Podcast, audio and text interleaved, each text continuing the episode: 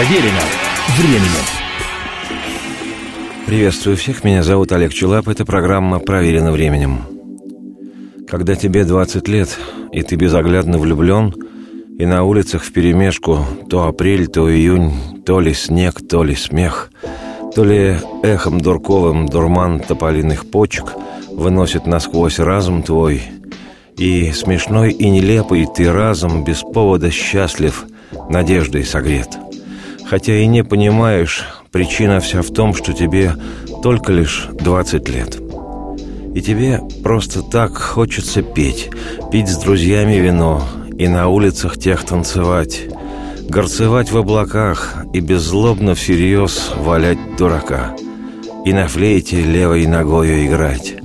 Боже мой, и так хочется девушку снова за руку держать и лететь наугад, мчаться солнцу навстречу, пытаясь познать, в чем же истина, и безошибочно и безоглядно любви свое сердце отдать, никого не спросив, изобретать вечный двигатель, велосипед, без разбора всем возражать и спешить, восклицать, убеждать и куда-то вслепую за счастьем бежать, и все потому, что тебе только лишь двадцать лет.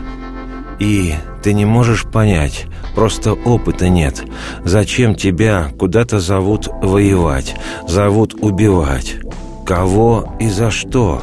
Зачем тебя самого призывают, зовут погибать во имя туманных, кем-то придуманных книжных идей, важных кому-то, сомнительных очень затей?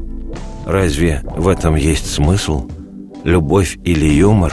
Разве есть в этом вера и свет? Особенно если тебе по-прежнему 20 лет, и тебе Бог дал быть, жизнь и радость взахлеб пить горстями, но не в медсанбате костылить, вдыхать на шатырь. Бог, а ты, богатырь? Бесподобен звук вечности, юности вкус — и радости цвет. Потому что не хочется думать о глупостях государственных старцев, что твоей управляют страной, что хотят, стремятся и жаждут тобой управлять, и хотят не позволить тебе ни в чем сомневаться, и знают, что и как и зачем тебе надо любить, а тебе только расхохотаться – бесподобен вечности звук, юности вкус и радости цвет, потому что это любовь, свобода и жизнь. Особенно если тебе пожизненно 20 лет –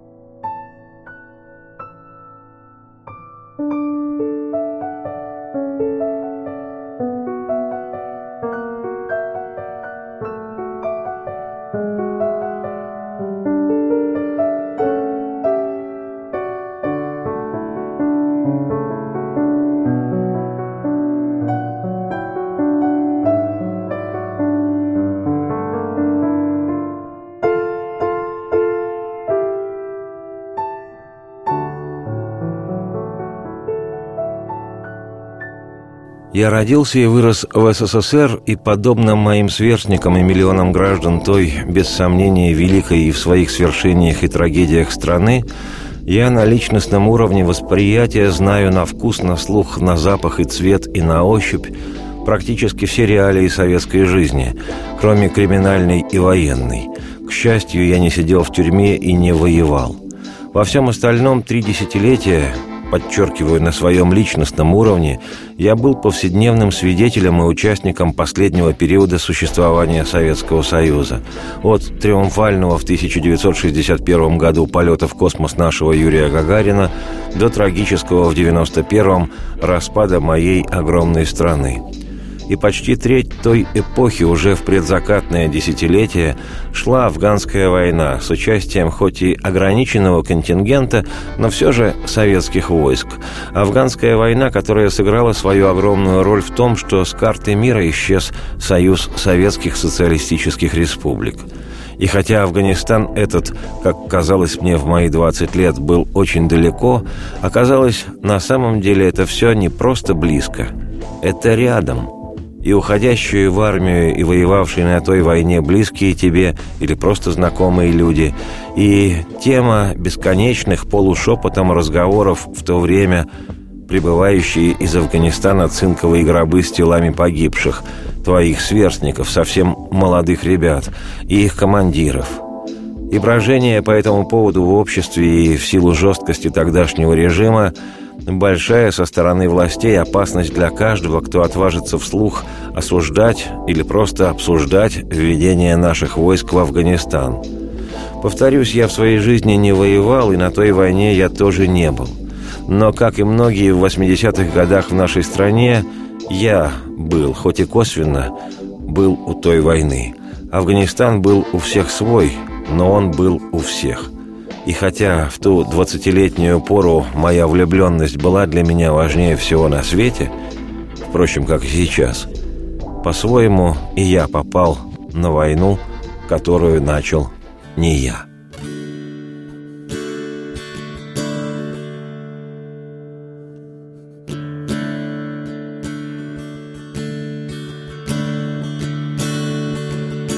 Среди тех, кто влюблен, ты попал на войну, Которую начал не ты. Слишком юный смешон, ты все так же в плену У прекрасной веселой мечты. И остаться на берегу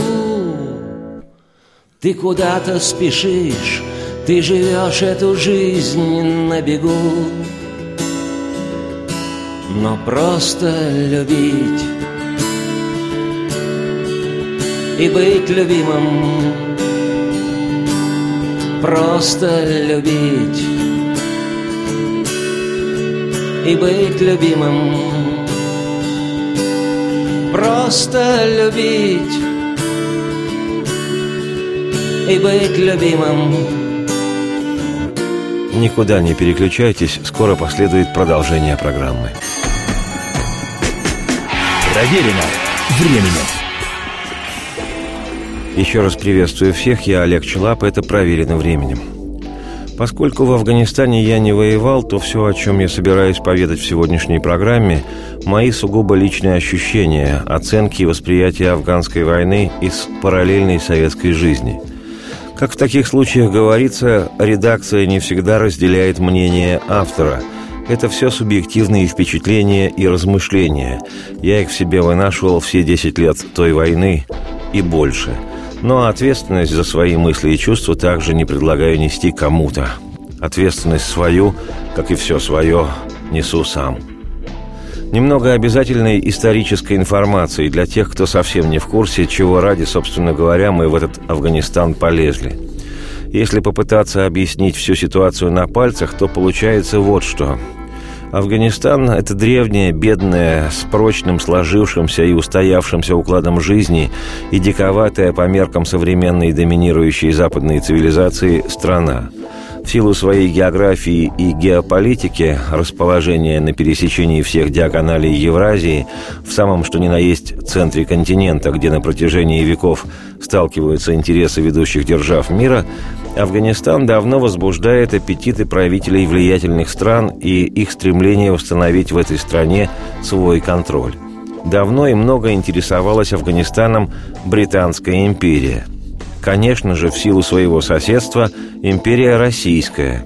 Позже Соединенные Штаты Америки и Советский Союз. В декабре 1979 коммунистическое руководство СССР а другого руководства у нас в те годы не было, в принципе, принял решение ввести советские войска в Афганистан.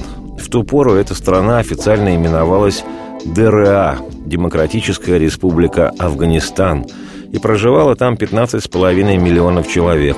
Для сравнения, в СССР население составляло тогда 262,5 миллиона, почти в 17 раз больше.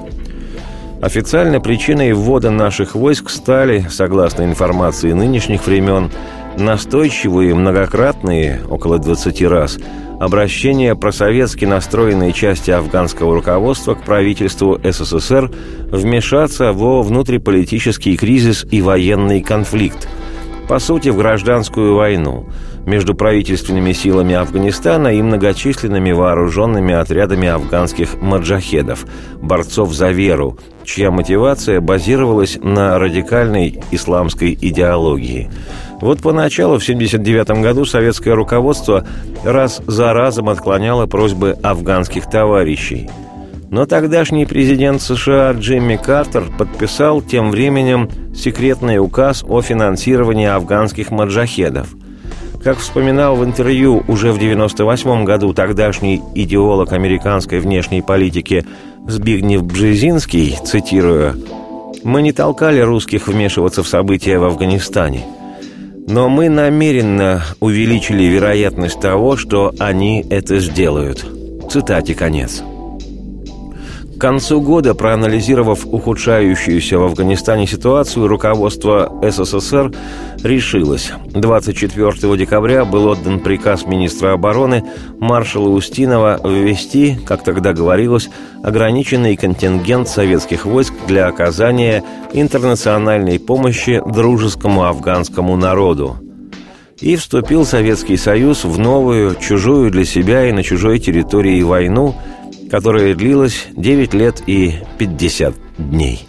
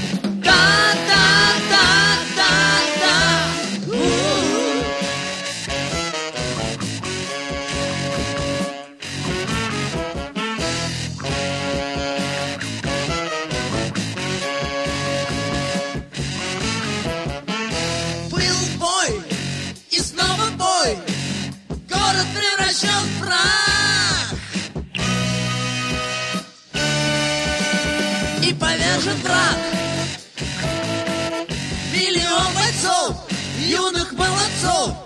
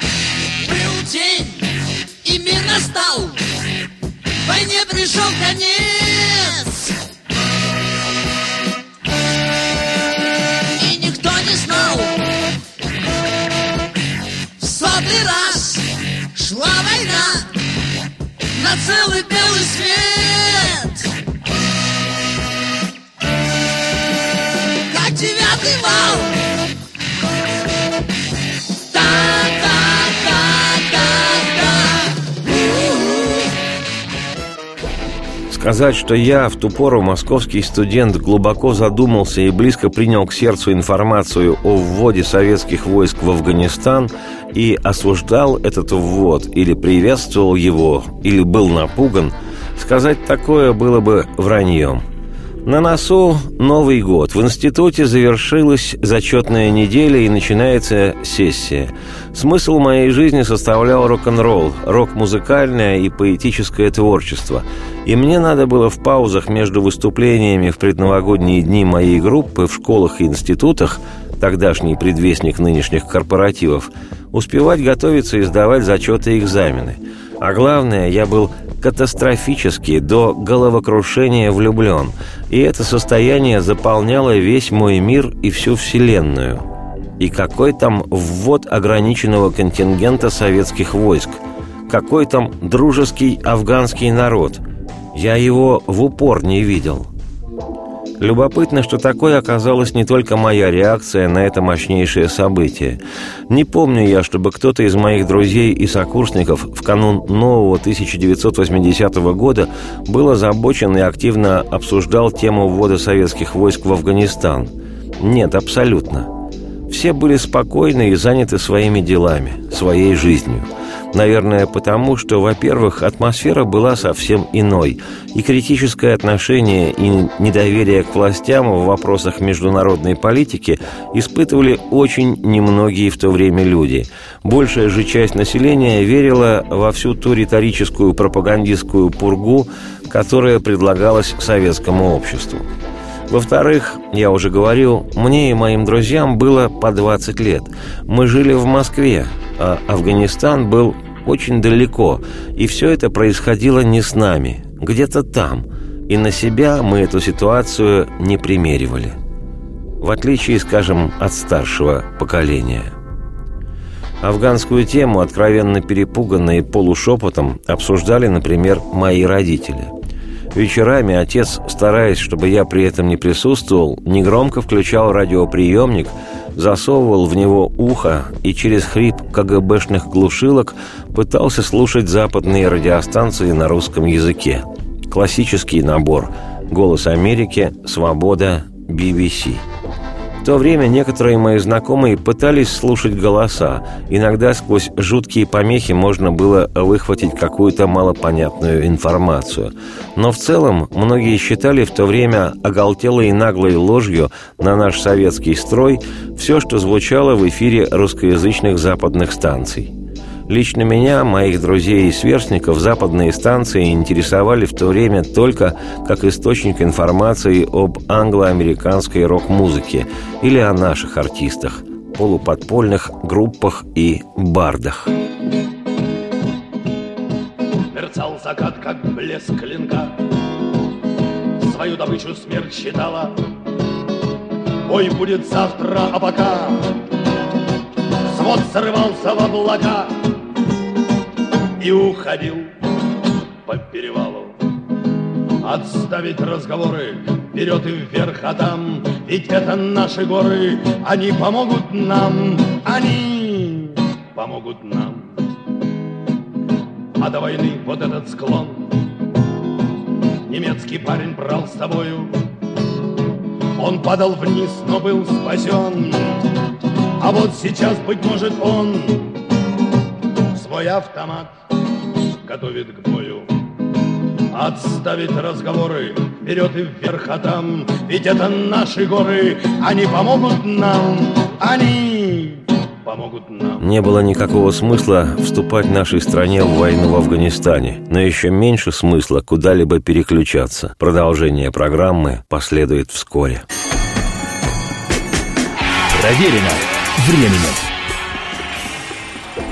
Еще раз приветствую всех, я Олег Челап, это «Проверено временем» и сегодняшнее повествование мое о том, как виделась афганская война из параллельной советской московской жизни. Конечно, Генеральная Ассамблея ООН осудила ввод наших войск в дружественную, очень демократическую республику Афганистан.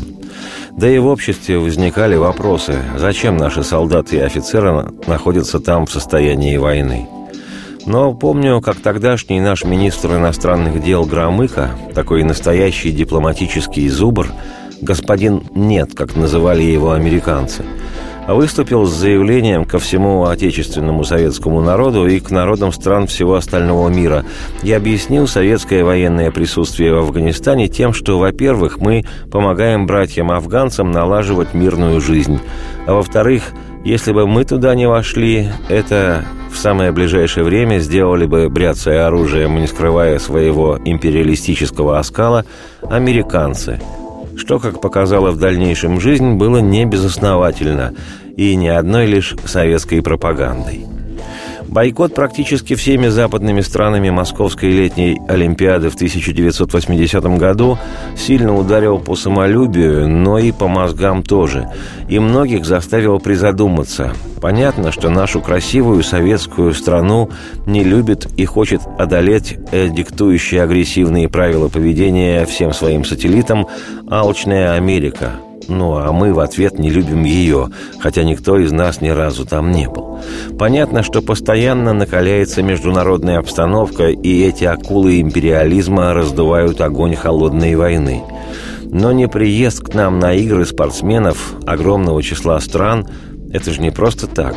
И значит, все не так однозначно, как нам рассказывают дикторы по радио и телевидению, и как пишут в газетах самые объективные в мире советские журналисты – Забегая вперед, напомню, что как продолжение этого идеологического противостояния США-СССР, через четыре года, в 1984-м, и наша команда в ответ не поехала на Олимпиаду в Штатах, а по нашей отмашке не поехали туда и команды стран социалистического содружества, таких же сателлитов, что, кстати, лишь подтвердило их стремительное вступление в НАТО после распада советского блока – со временем разговоры в курилках и особенно споры на кухнях на тему Афганистана становились более темпераментными. Обсуждать вслух ввод войск или требовать их вывода было откровенно небезопасно, поэтому наиболее сомневающиеся в режиме люди просто хмуро отмалчивались, справедливо опасаясь стукачей.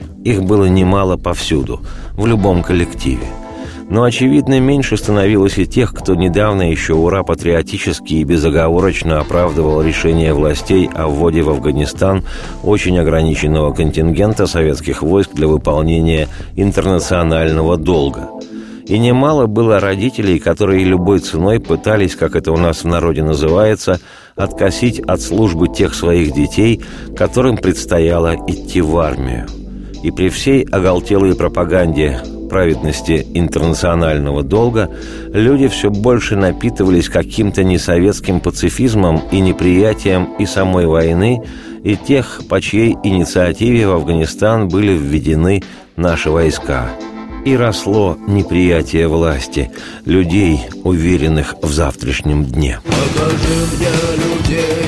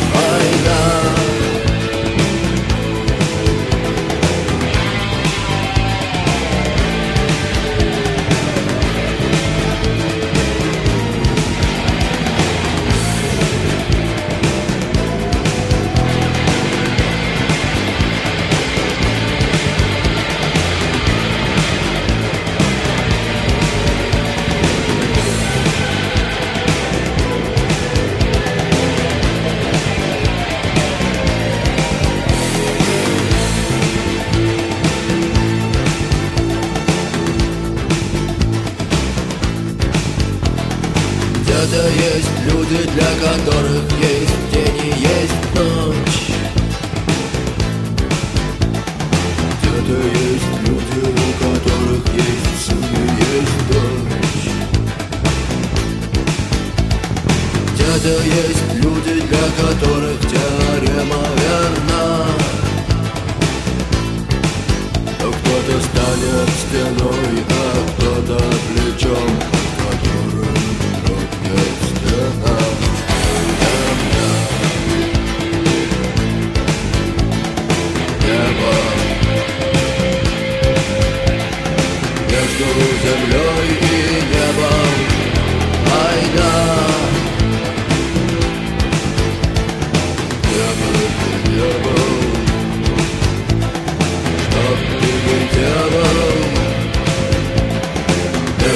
землей и небом война.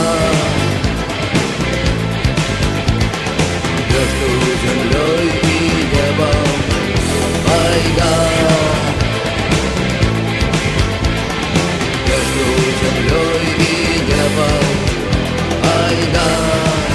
Может, объяснение властей, политологов, прессы и пропагандистов о необходимости присутствия в Афганистане советских войск выглядели бы хоть в какой-то степени убедительными, если бы не стали со временем стремительно распространяться слухи, что из Афганистана в наши края стал прибывать груз 200 – цинковые гробы с советскими военнослужащими – Конечно, можно было считать это происками Запада, но слишком часто приходилось такие разговоры слышать. И тогда уже об Афганистане стали говорить все так же осторожно и полушепотом, больше и чаще, и уже многие. И хотя советской пропагандой в обиход было введено словосочетание «интернациональный долг», советских солдат – было совершенно непонятно, что такого мы брали взаймы у Афганистана, что теперь должны им. И наших молодых ребят отправляют на непонятную всем бойню за непонятно какие идеалы, за сотни верст в какую-то неухоженную, страшную, чужую страну. А взамен оттуда мы получаем гробы цинковые. Я не знаю зачем и кому это нужно – кто послал их на смерть? Не дрожащей рукой. Только так бесполезно Так зло и не нужно. Опускали их в вечный покой. Равнодушные зрители Молча кутались в шубы и какая-то женщина с искаженным лицом Целовала покойника в посиневшие губы И швырнула в священника обручальным кольцом. Забросали их елками, закидали их грязью и пошли по домам под шумок толковать, что пора положить уже конец безобразию, что и так уже скоро мы все начнем голодать. И никто не додумался просто встать на колени — сказать этим мальчикам, что в бездарной стране даже светлые подвиги — это только ступени в бесконечные пропасти к недоступной весне. Я не знаю, зачем и кому это нужно — кто послал их на смерть Не дрожащей рукой. Только так бесполезно, так зло и не нужно. Опустили их в вечный покой. Никакого смысла нет куда-либо переключаться, скоро последует продолжение программы. Проверено временем. Еще раз приветствую всех, я Олег Челап, это программа «Проверено временем» и сегодняшнее повествование мое об афганской войне, о том, какой она виделась из мирной параллельной советской жизни – мне доводилось видеть молодых ребят, вернувшихся из Афгана, как достаточно быстро люди стали именовать в разговорной речи Афганистан. Мне эти ребята казались угрюмыми молодыми стариками, подавленными увиденным, смертями своих боевых товарищей. Эти ребята, плюс-минус мои сверстники, были совершенно из другой жизни. Точнее, они были выброшены из нашей жизни. И этот резкий контраст подчеркивала озлобленность, как правило, сдобренная алкоголем. В середине 80-х афганская война вызывала у людей все больше внутреннего раздражения и напряжения в отношении власти. Тем более, что кремлевские старцы, как оскорбительно говорили о руководстве страны, пожилых нездоровых людях, казалось, и не думали выводить из Афганистана наши войска. По аналогии с американской войной во Вьетнаме, грязной войной, как в свое время в конце 60-х, начале 70-х нарекли ее в американском обществе, нынешняя афганская война становилась в восприятии людей в отношении власть придержащих второй грязной войной – Примечательно, что уже упоминаемый сегодня Збигнев Бжезинский, американский политолог, в годы начала афганской войны советник президента США по национальной безопасности, являясь активным сторонником секретной программы Центрального разведуправления США по вовлечению Советского Союза в дорогостоящий и по возможности отвлекающий военный конфликт, написал президенту Джимми Картеру сразу после начала афганской войны, цитирую, Теперь у нас есть шанс дать Советскому Союзу свою Вьетнамскую войну. Цитате конец. А еще господин Бжезинский говорил уже в 90-х, цитирую, «О чем я должен сожалеть?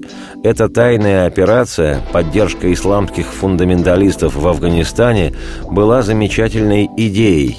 В результате русские попались в афганскую ловушку. А вы хотите, чтобы я об этом сожалел?» Что важнее для мировой истории – движение «Талибан» или крах Советской империи? Цитате конец. Удивительно только, что политическое руководство СССР и советские спецслужбы позволили втянуть страну в такую очевидную политическую авантюрную игру, хотя настолько несокрушимой казалась эта государственная махина, машина в лице ЦК КПСС и КГБ, устрашающие все аббревиатуры, склонять которые было очень небезопасно. И вообще свою речь каждому человеку приходилось внимательно контролировать. Помню призабавный момент.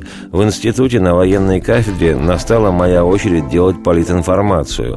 Я основательно готовился, прочитал несколько газет, посмотрел по телевидению программу «Международная панорама» и, выступая перед своими сокурсниками, рассказал о сложном международном положении, о гримасах капитализма и, естественно, о ситуации в Афгане.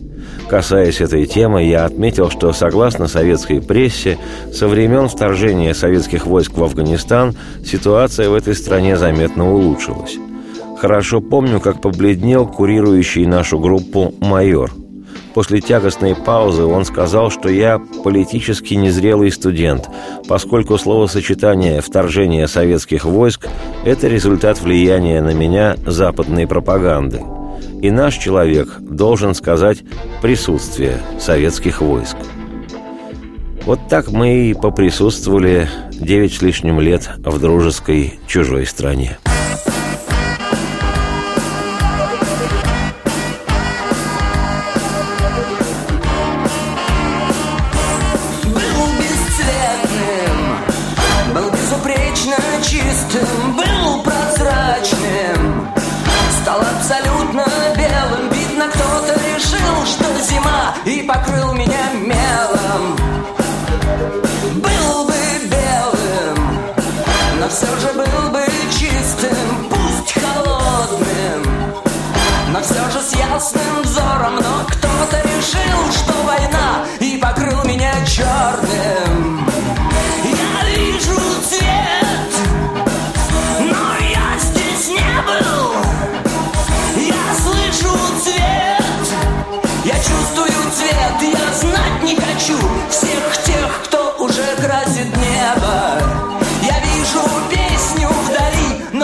Слышу лишь марш, марш левой,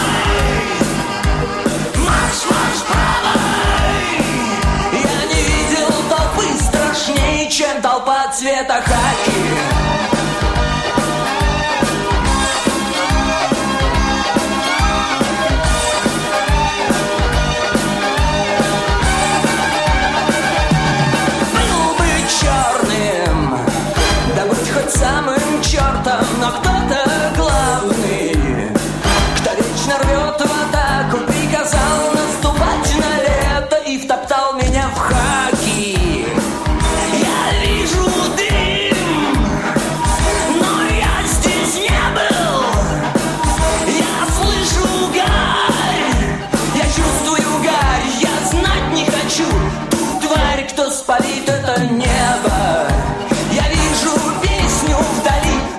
Слышу лишь марш, марш левой,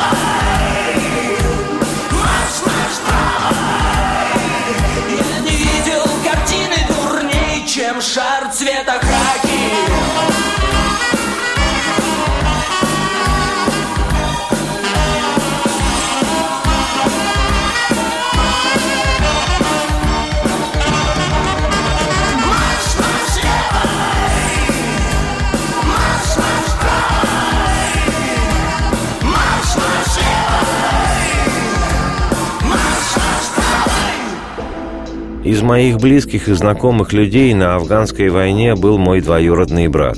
В Афган забрали его со второго курса вечернего отделения Политехнического института. На той войне мой брат пробыл недолго. Его ранили. Он, слава богу, выжил, и после госпиталя перевели его служить из демократического Афганистана в демократическую же республику Германии. Там в 85 году было поспокойней.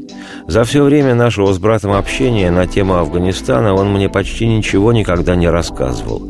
Не мог или не хотел, он не объяснял. Даже после горячительных напитков был скуп на слова. Думаю, что ему было что вспомнить. Знаю только, что первое время после госпиталя он кричал по ночам. А сейчас, столько лет спустя, даже в тир не любит зайти. У каждого нашего человека своя афганская война. Я, Олег Челап, автор и ведущий программы «Проверенный временем», на ней счастливо не был. Но она была у меня, как у каждого нашего человека. И достаточно. Больше не надо. Бесподобен лишь вечности звук, юности вкус и радости цвет.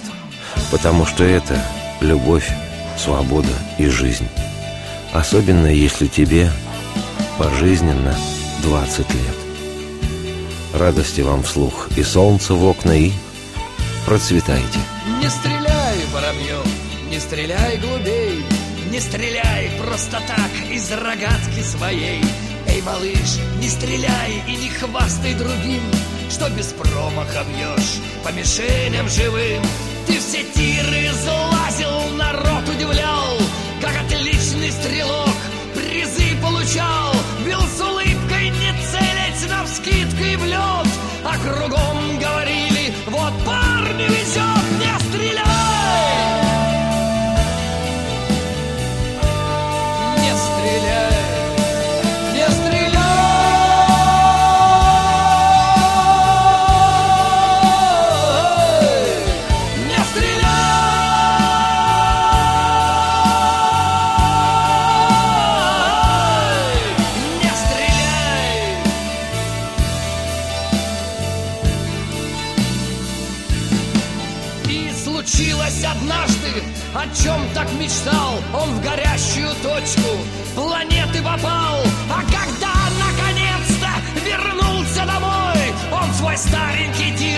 тир